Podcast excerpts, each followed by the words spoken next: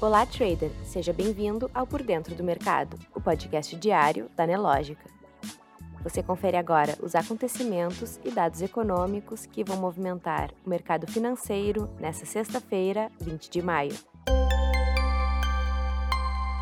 No calendário econômico, às 11 horas, a Comissão Europeia divulga o preliminar da confiança do consumidor em maio.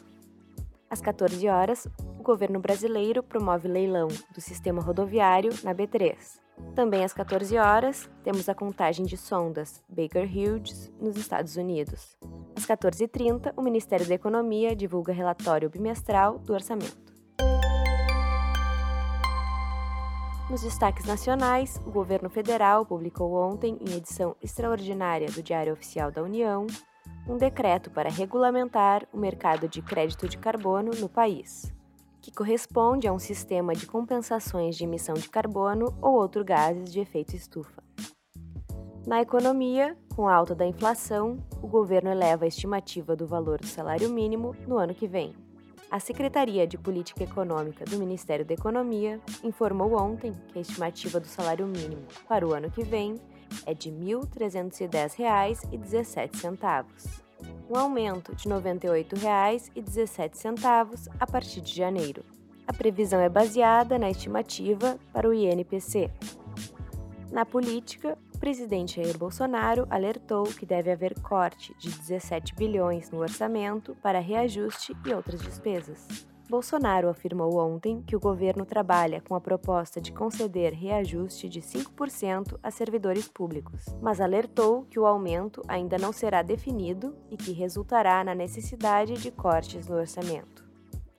Ainda na política, o presidente Jair Bolsonaro sinalizou ontem que existe possibilidade de criar uma proposta para reestruturar as carreiras dos agentes da Polícia Rodoviária Federal e do Departamento Penitenciário Nacional.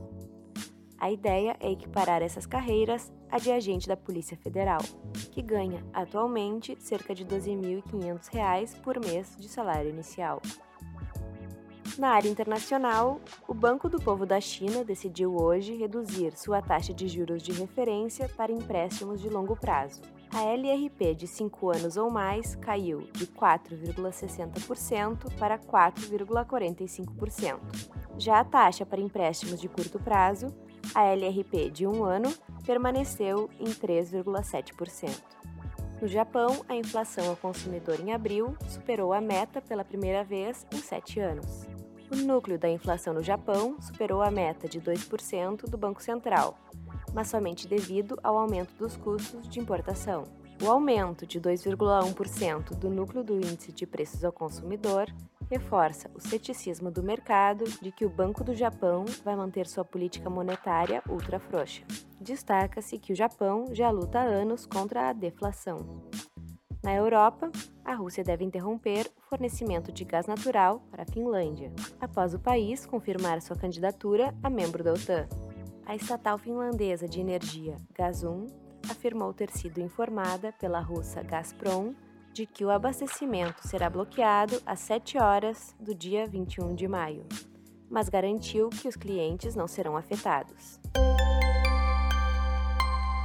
No mercado financeiro, às 10h38, o principal índice da B3 tinha alta de 1,48%, aos 108.592 pontos.